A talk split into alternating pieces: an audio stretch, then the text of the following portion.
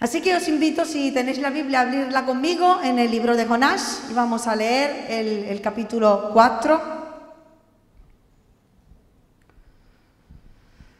que se intitula El enojo de Jonás.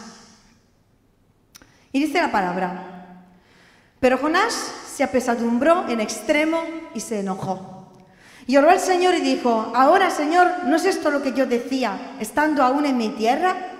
Por eso me apresuré a oír a Tarsis, porque sabía yo que tú eres Dios clemente y piadoso, tardo en enojarte y de grande misericordia y que te arrepientes del mal. Ahora pues, Señor, te ruego que me quites la vida, porque mejor me es la muerte que la vida. Y quizás el, versículo 10 del capítulo 3 decía, y vio Dios lo que hicieron los ninivitas, que se convirtieron de su mal camino y se arrepintió del mal que había dicho que les haría y no lo hizo. Entonces uh, uh, seguimos con la lectura, perdón. Versículo 4 del capítulo 4. Y el Señor le dijo, ¿haces tú bien en enojarte tanto? Y salió Jonás de la ciudad y acampó hacia el oriente de la ciudad y se hizo ahí una enramada y se sentó debajo de ella a la sombra hasta ver qué acontecería en la ciudad. Y preparó el Señor una calabacera, la cual creció sobre Jonás para que hiciese sombra sobre su cabeza y le librase de su malestar. Y Jonás se alegró grandemente por la calabacera, pero al venir el alba del día siguiente, Dios preparó un gusano, el cual hirió la calabacera y se secó. Y aconteció que al salir el sol, preparó Dios un recio viento solano, y el sol hirió a Jonás en la, en la cabeza, y se desmayaba y deseaba la muerte, diciendo, mejor sería para mí la muerte que la vida. Entonces dijo Dios a Jonás, ¿tanto te enojas por la calabacera? Y él respondió, mucho me enojo, hasta la muerte. Y dijo el Señor, tuviste tu lástima de la calabacera, en la cual no trabajaste, ni tú la hiciste crecer, que en espacio de una noche nació y en espacio de otra noche pereció. Y no tendré yo piedad de Nínive, aquella gran ciudad, donde hay más de 120 mil personas que no saben discernir entre su mano derecha y su mano izquierda y muchos animales? Vemos en esta lectura cómo termina esta historia, ¿no? Y vemos aquí las reacciones de Jonás ante el resultado de su predicación. O sea, después de haber obedecido a Dios, después de haber hecho la voluntad de Dios, después de haber predicado y haber visto la conversión de los ninivitas, las reacciones de Jonás fueron enfado, enojo, ira, el no estar contento con la situación. Y estaba tan enojado que se quería morir. No le gustaba su vida, no le gustaba lo que estaba pasando en su vida. Hermanos, cuando las cosas no van como nosotros nos esperamos o como nosotros queremos, también experimentamos sentimientos como estos enojo, ira, queja, falta de contentamiento. Y la ira y el enojo pueden ser muy destructivos si no los controlamos y si no los rendimos en las manos de Dios. Es por eso que Dios vemos que confronta el corazón de Jonás y lo lleva a escudriñar su alma. Y le pregunta, ¿haces tú bien en enojarte tanto, Jonás? Le estaba diciendo, ¿por qué te estás enojando? ¿Qué es lo que realmente te está doliendo? Y vemos que el Señor crea circunstancias en su vida para que entienda lo que hay escondido en su corazón y para que entienda también la manera de ser y de pensar que tiene Dios, con el fin de cambiar su mente y de cambiar su corazón. Hermanos, necesitamos conocer a Dios, pero también necesitamos tener un conocimiento pleno de nosotros mismos y decidir ser sanados por Dios en esas áreas de nuestra alma que necesitan ser renovadas. Amén. Jonás hizo lo que Dios le pidió, pero no estaba contento con lo que estaba viviendo. Porque lo que Jonás necesitaba era renovar su mente y sanar su corazón. Y esto nos dice, hermanos, que para ser felices, haciendo la voluntad de Dios, no basta solo con obedecer. Es necesario tener una mente renovada y un corazón sano para no ser dañados por los demás y para no dañar a otros. Amén. Así que vamos a analizar primeramente el enojo. ¿Por qué te enojas? ¿Por qué se enojó Jonás? ¿Y tú por qué te enojas? Analizamos el enojo y el porqué de nuestro enojo. Porque Siempre hay una razón detrás de nuestras reacciones, hermanos, de nuestras reacciones incorrectas. Porque en ocasiones, seamos sinceros, experimentamos sentimientos y pensamientos incorrectos sin saber por qué, sin poder controlarlos y actuamos de una determinada manera y estas reacciones producen en nosotros sentimiento de culpabilidad. ¿Cierto?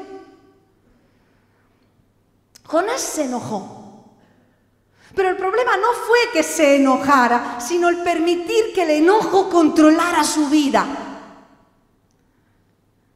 La ira, el enojo, es una campanita de alarma, de que me indica que algo va mal en mí. El enojo es como una luz roja que se enciende en, en, el tablero del coche que me indica que hay un problema que necesita atención. Así que la ira nos debe motivar a resolver un problema escondido dentro de nosotros. Y la solución implica identificar la fuente de ese enojo y dejar que Dios sane el corazón. Amén. Dice Efesios en el capítulo 4, versículo 26-27, airaos, pero no pequéis. No se ponga el sol sobre vuestro enojo, ni deis lugar al diablo. A todos nos pasa en ocasiones de airarnos en algún momento por alguna situación, pero damos lugar al diablo cuando dejamos que la ira permanezca en nuestro corazón, porque no enfrentamos la persona que nos ha hecho daño, porque no enfrentamos la situación que estamos viviendo y porque decidimos no entregar esta ira a Dios.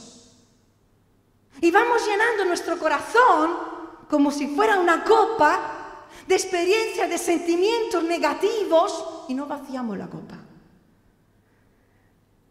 Y si el enojo nos llega a controlar, puede producir amargura y resentimiento. ¿Qué fue lo que le pasó a Jonás?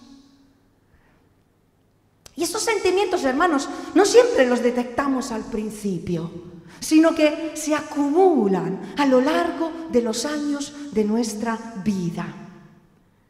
Y hacen que nos volvamos personas irritables, malhumoradas, críticas, controladoras, hasta ofensivas hacia los demás.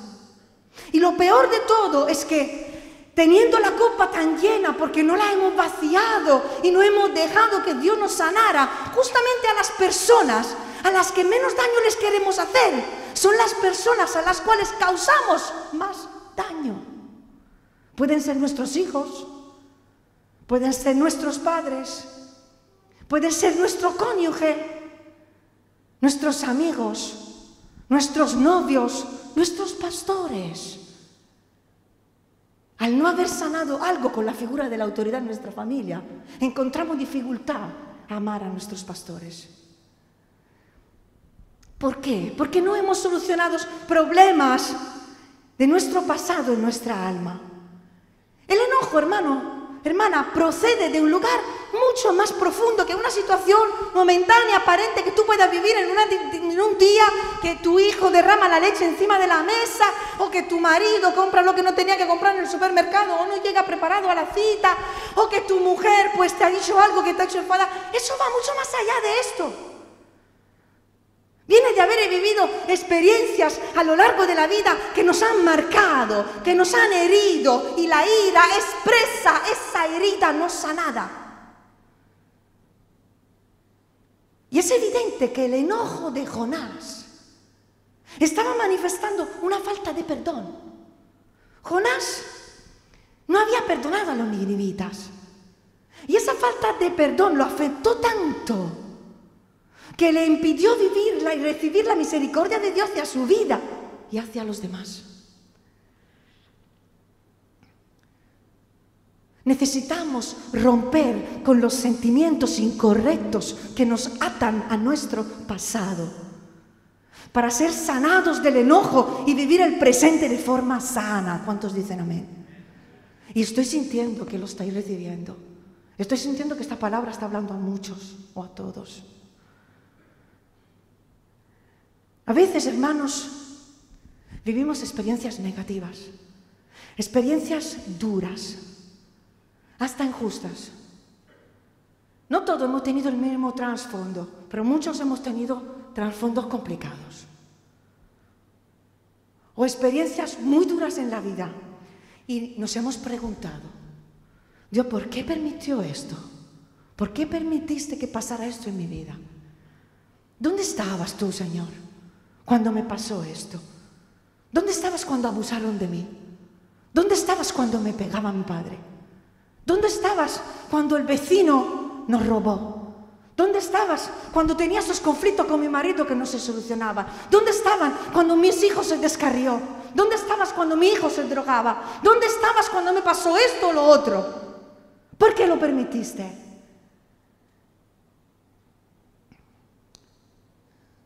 Solo te quiero invitar a que no mires solo el papel de Dios en tu historia, que es importante sino cuál es tu papel dentro del plan de Dios. En Jeremías 29, capítulo 11, nos habla la palabra acerca de los planes de Dios, ¿verdad? Y dice que son planes buenos para nosotros. Él no tiene pensamientos de mal, tiene pensamientos de bien. Amén. Pero también hay un enemigo que sí tiene pensamientos de mal y que nos ataca. Dios no planea el mal. Amén. Dios no ha planeado el mal para tu vida. Dios no planeó que alguien te abusara. Dios no planeó que tú tuvieras dificultades. Dios no planeó para tu vida una situación negativa. Pero Él usa nuestras historias para que se cumplan sus propósitos en nuestras vidas. ¿Cuántos dicen amén? Jesús dijo, en el mundo tendréis aflicción. Juan 16, 33. Pero confiad, yo he vencido al mundo. Y aquí Jesús estaba diciendo, hijos, amigos, tendréis que pasar por pruebas en la vida. Pasaréis por dolores, por circunstancias difíciles, pero conmigo lo lograréis. Pero no estaréis solos, yo estaré con vosotros hasta el final, lucharé con vosotros, lucharé por vosotros y os daré la victoria.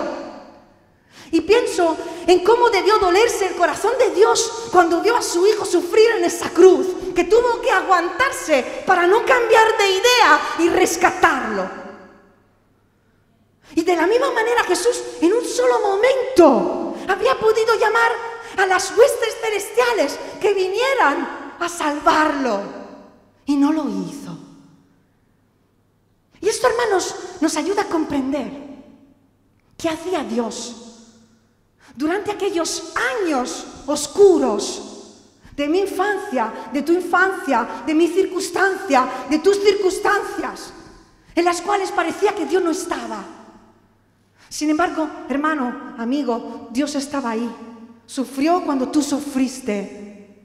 Comprendió tu dolor porque en la cruz incluso padeció el pecado mismo de la persona que te ha hecho daño. Se afligió contigo y en última instancia se sacó de esa horrible, te sacó de esa terrible situación y te llevó, llevó hasta la sanidad y hasta la vida abundante y plena que Él quiere que tú logres en Él. Pero para ser libre del enojo, tienes que aceptar tu pasado como parte de lo que te ha formado a ti como persona, de lo que tú eres hoy, debido a todo lo que ha ocurrido en tu vida y entregarle tu enojo al Señor para que te sane. Y entregándole tu presente, tu pasado tu futuro, encontrarás la sanidad de tu vida, aceptarás la voluntad de Dios. No se trata de ocultar, no se trata de hacérselo fuerte, no se trata de soportar, no se trata de aguantar, no se trata de callar, no se trata de huir de lo que sientes, se trata de vaciar la copa de tu corazón para que Dios lo sane y entregarle esos sentimientos incorrectos y negativos a Dios, porque quiere hacerte libre. Jonás no lo hizo. Por eso vivió el enojo y dejó que su pasado controlara su presente. Ahora, Jonás, hemos visto que Dios le había dado una segunda oportunidad. Hemos visto que era un hombre de Dios, que le dio la espalda a Dios, que huyó de Dios, que se terminó en un pe, casi muere.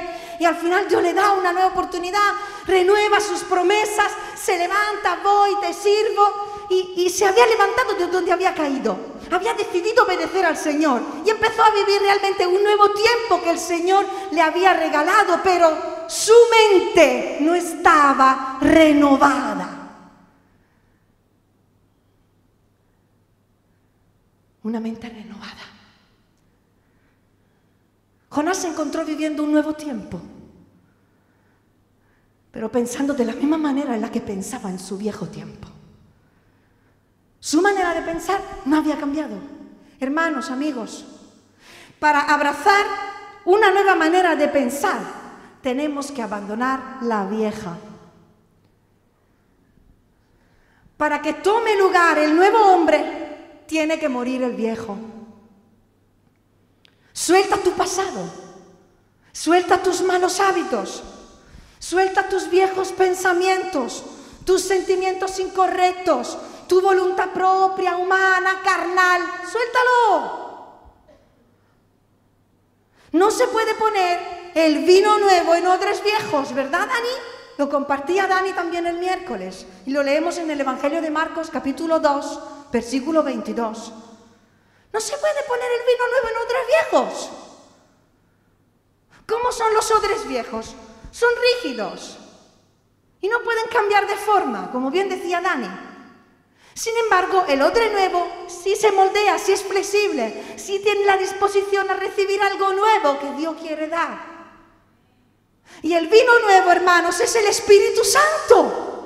Es una nueva vida en el Espíritu.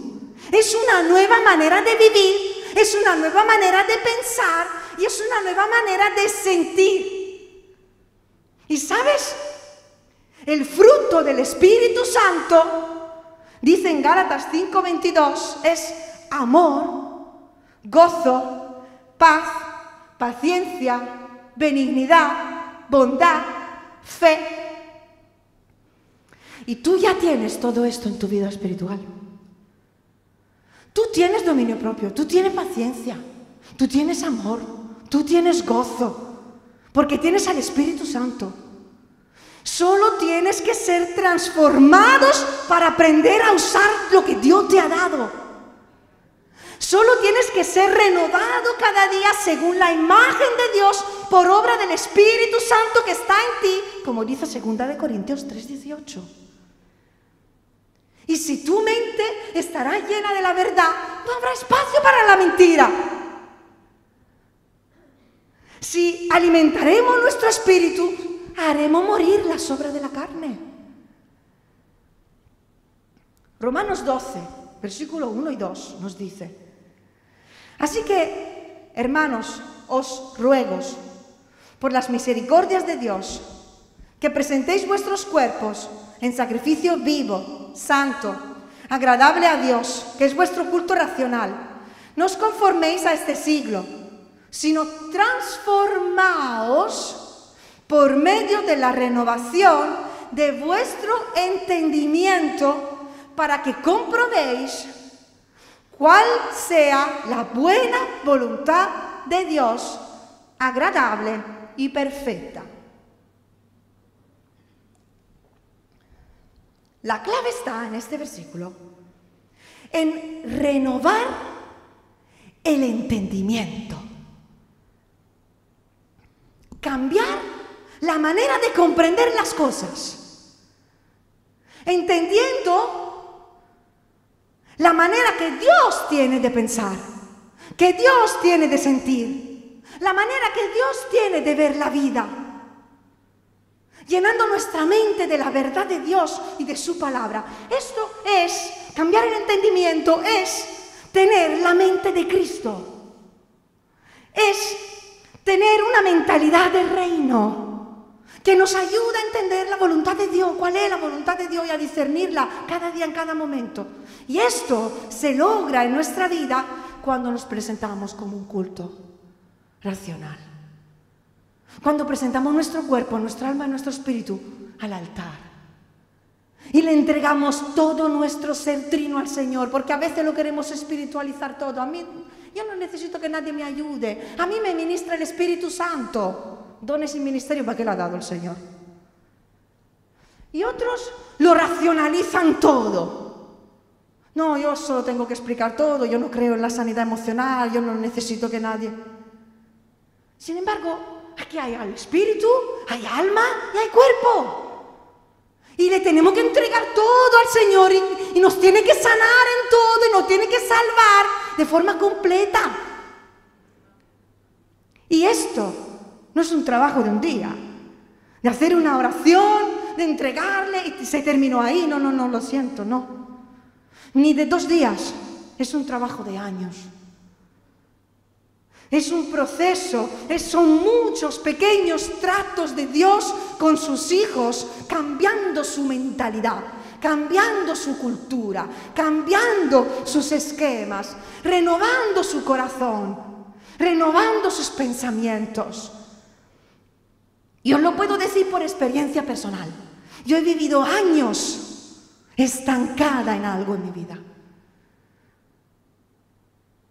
Y he tenido que estar días y días y meses orando, orando, confesando, sacando lo que estaba aquí dentro escondido, identificando cuál era el problema, sacándolo, pidiéndole a Dios que me sanara y buscando ayuda. Porque estos tratos no se viven solos buscando ayuda con alguien que me escuchara, con alguien que me entendiera, que me aconsejara, que orara por mí. Entonces llega la sanidad, porque la sanidad llega. ¿Y sabes cómo te sientes cuando eres sano emocionalmente? Yo, yo lo comparo así. Es como un pecador que encuentra la salvación. Es el mismo cambio de vida. Puedes ser un creyente, estar 40, 50 años dentro de la iglesia y emocionalmente eres un niño, estás herido, estás estancado. Hay áreas en tu vida en las que no creces. Sin embargo, si te dejas tratar por Dios y te dejas ayudar, serás tan sano, tan libre, que no reconocerás tu vida pasada con la presente. Y eso es lo que Dios quiere hacer en nuestra vida, ¿sabéis? Pensamos, el pueblo de Israel tardó 40 años para hacer un recorrido de 12 días. Porque estuvo dando vueltas y vueltas y vueltas y vueltas en el mismo lugar, en la misma montaña. Y yo te quiero decir algo. Si después de muchos años sigues luchando con el mismo sentimiento, con el mismo pensamiento, hoy vengo a decirte que te has quedado demasiado tiempo en el mismo lugar. Has estado sintiendo pena propia por demasiado tiempo. Has estado culpando a alguien por tu enfado y por tu tristeza ya demasiado tiempo. Has estado quejándote por una situación demasiado tiempo. Es tiempo de cambios, hermanos. Es tiempo de cambios. Es tiempo de ser renovados, de recibir la vida en el Espíritu. Pero tienes que soltar la vieja.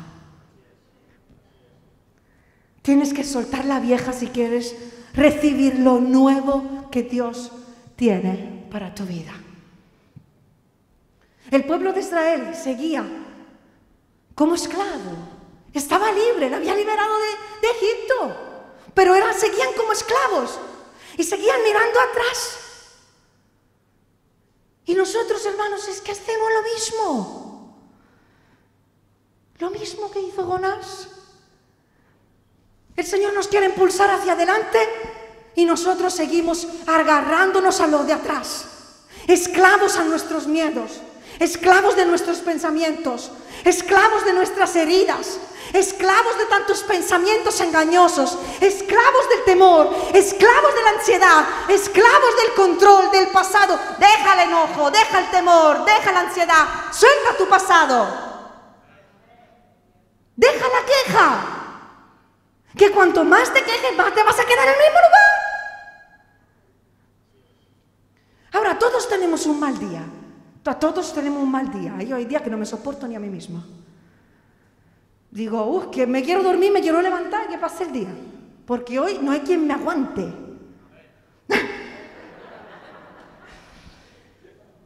Pero son días.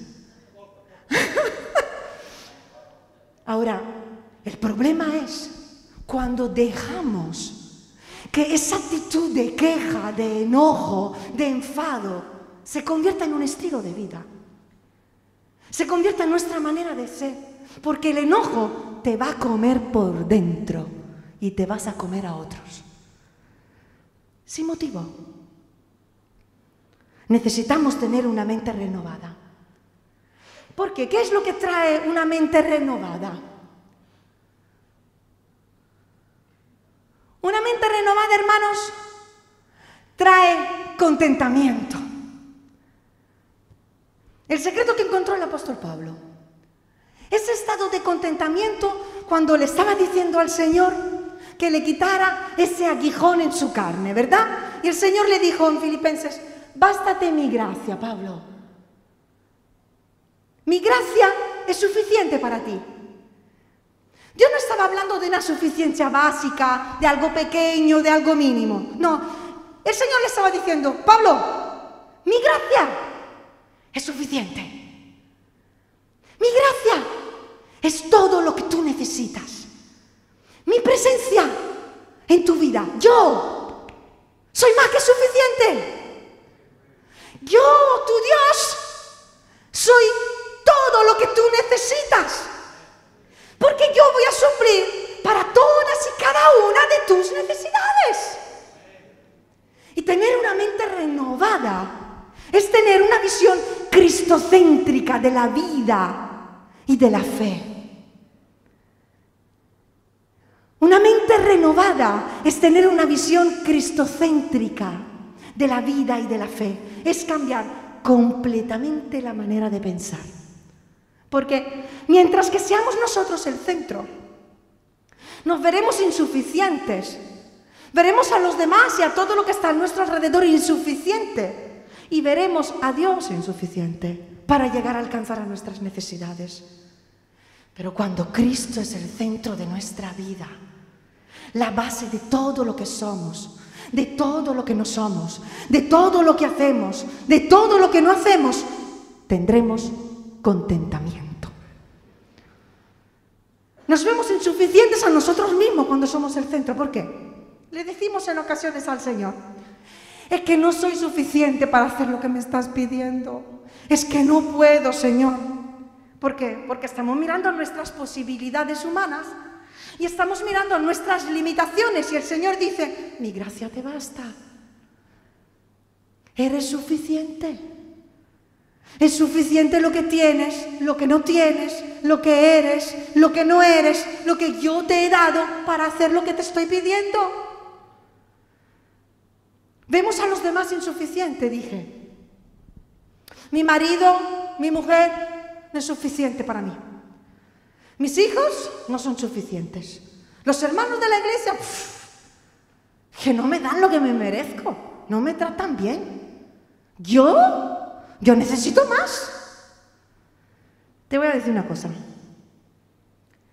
Cuando parece, te parece que todos a tu alrededor tienen un problema, en realidad el problema lo tienes tú. Porque Cristo ama a la iglesia. Y eso significa que Cristo amó a las imperfecciones, ama los diferentes caracteres, ama los fallos de los hermanos. Y amar a la manera de Dios es aceptar que las personas son imperfectas, como lo eres tú. Y aún así seguimos amándolas, sabiendo que mañana nos van a equivocar, se van a equivocar otra vez, nos van a fallar otra vez. Pero decidimos seguir amándolas, porque esto es ser maduros, hermanos. Esto es ser adultos. Y eso solo se logra con una mente renovada, porque en la carne no nos sale. Y por último, vemos a Dios insuficiente. No sé si os suena, ¿no? Necesito que Dios me dé un coche mejor.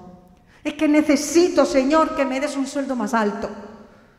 Necesito, Señor, más amigos. Necesito una novia. Estoy desesperado. Señor, necesito casarme ya. Me voy a quemar. Señor, necesito un hijo.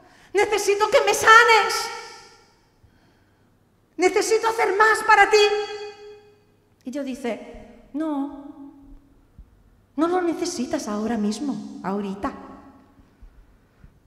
Tienes lo que necesitas. No necesitas más de lo que tienes, necesitas más bien más de mi presencia, más de mi gracia y más de mis pensamientos en tus pensamientos. Porque Dios no promete proveer para los suyos en su palabra, hermanos. ¿Sí o no? Así que cuando le pedimos más de lo que tenemos y no llega, significa que no lo necesitamos en ese momento. ¿Cuántos dicen amén? Porque si su palabra dice, buscad primeramente el reino de Dios y su justicia, y todas las demás cosas os serán añadidas. Significa que lo que nos ha sido añadido es justamente lo que necesitamos en ese momento. Y cuando no lo tenemos y nos enfadamos, quizás ¿Estamos ambicionando algo más? ¿O estamos midiendo con la medida incorrecta? Con una medida humana, carnal. Porque nos comparamos con los demás, porque estamos mirando lo que tienen los demás, porque la sociedad nos dice lo que debemos de tener. Simplemente hay que aprender a contentarse. El apóstol Pablo dice, dijo, lo leemos en Filipenses 4, 11 y 12. He aprendido a contentarme, cualquiera que sea mi situación. Sé vivir humildemente, sé tener abundancia.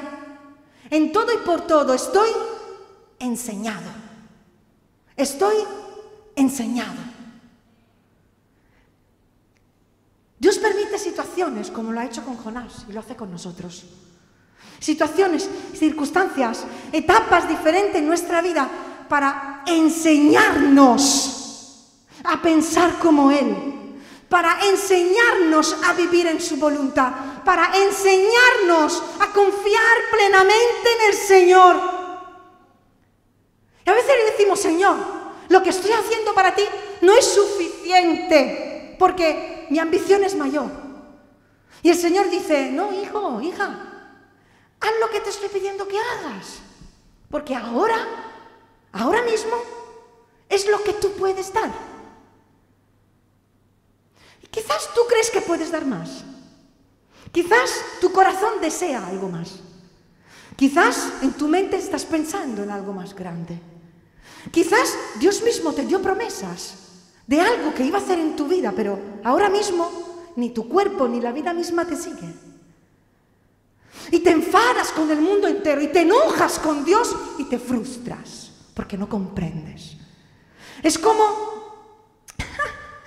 como cuando jugamos un partido de fútbol, después de un montón de tiempo que no corremos. Y tú estás corriendo y ves la portería que tú, en tu mente tú ya estás marcando. Tú estás delante de la portería, pero tus piernas no te siguen. ¿Os ha pasado? tus piernas no te siguen. Tu mente ya ha llegado, pero tus piernas no van porque no has entrenado, porque no tienes la fuerza física, porque hace mucho tiempo que no corres, porque ya no tiene edad, lo que sea. Pues es exactamente lo mismo. Cuando tú crees que puedes dar más, pero Dios te dice, por medio de circunstancias, no, ahora no, no te frustres, no te sientas mal, no te enfades con Dios, no te enfades con la iglesia, no te enfades con los pastores, simplemente significa que no es el momento. Y cuando Dios lo querrá hacer, lo hará a su manera. Pablo encontró el secreto del contentamiento en Cristo. He aprendido a contentarme, dijo el apóstol Pablo. He aprendido a estar contento simplemente haciendo la voluntad de Dios. Y su voluntad es perfecta, perfecta, perfecta. Una mente renovada no deja lugar al no, no lo entiendo, tengo dudas, ¿Por qué? Porque una mente renovada sabe en quién ha creído y confía siempre en su Dios, pase lo que pase. Y por último, necesitamos, hermanos, un corazón sano. ¿Estáis conmigo? La actitud de Jonás muestra que había rencor en el corazón de Jonás. Había rencor y había amargura hacia los ninivitas. No los había perdonado por lo que habían hecho. Entonces su corazón, al no, estar sanado, no tenía, no estaba capacitado a amar a los ninivitas. Aunque era una situación del todo nueva, diferente a la que había vivido, su corazón volvió a sentir lo mismo que sentía en su pasado. ¿Cómo le pasó al pueblo de Israel, no? ¿Qué le pasó? Que dicen hechos que después de salir de Egipto, en sus corazones, ¿qué hicieron? Volvieron en sus corazones, volvieron a Egipto. El pueblo de Israel salió de Egipto, pero Egipto seguía en sus corazones. La manera de pensar, la manera de vivir, la manera de sentir. Hermanos, nos pasa lo mismo.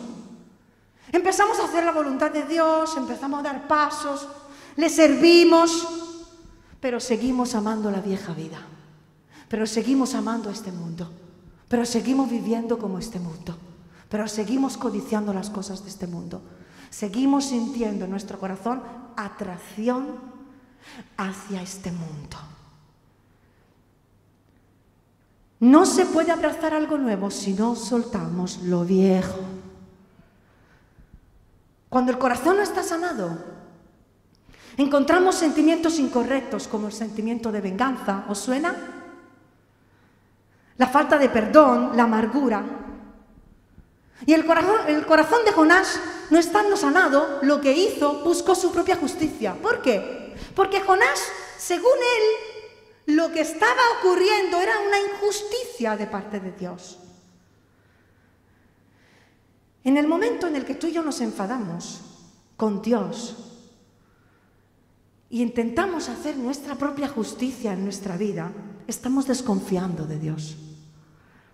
Estamos buscando nuestra propia venganza. ¿Por qué lo hacemos? Porque nos sentimos heridos todavía. Porque seguimos viviendo en esas injusticias pasadas anteriormente que nos atrapan a nuestro pasado y buscamos venganza constantemente con las personas porque no hemos superado en nuestro corazón la herida. Y para la sanidad del corazón hay que estar dispuestos a soltar el pasado, hermanos. Y esto significa pasar por un tiempo de dolor. ¿Qué quiero decir? ¿Cómo me va a sanar? Sí, hermanos. Porque ser sanados duele. Me gustaría deciros otra cosa. Pero ser sanados duele. Porque se tiene que poner el dedo en la llaga porque hace falta sacar a la luz todas las cosas escondidas en nuestro corazón. Porque se trata de vaciar la copa, enfrentarnos a nuestro corazón, enfrentarnos a todo lo que está escondido aquí dentro, superarlo, rendirlo al Señor, confesarlo, buscar ayuda y dejar, decidir que Dios nos sane. Huir de ello Claro que podemos ir y seguir con nuestra vida aparente. Pero eso significa que seguirás siendo un niño toda tu vida. y nunca vivirás realmente libre. Un corazón dispuesto a convertirse en adulto será un corazón sano. Y esa era la palabra en esta mañana, hermanos. Creo que, que, llega un tiempo nuevo para tu vida, para la mía, para la vida de esta iglesia, para el mundo. Un tiempo nuevo. Y si queremos vivir en la voluntad de Dios en estos días, en medio de estos tiempos, necesitamos una mente renovada y un corazón sano. Eso va a traer sanidad emocional en tu vida. Te hará capaz de ser contento en tu vida, en hacer su voluntad. Y nos convertirá en cristianos adultos, maduros, sanos, dejando atrás el pasado y proyectándonos hacia un futuro de promesas con Dios. Así que si en esta mañana hay enojo en tu corazón, ríndelo al Señor y déjate sanar Busca ayuda en esta semana, busca consejería, busca ser ministrado ministrada. Sé un odre nuevo, capaz de recibir todo lo que Dios te quiere dar.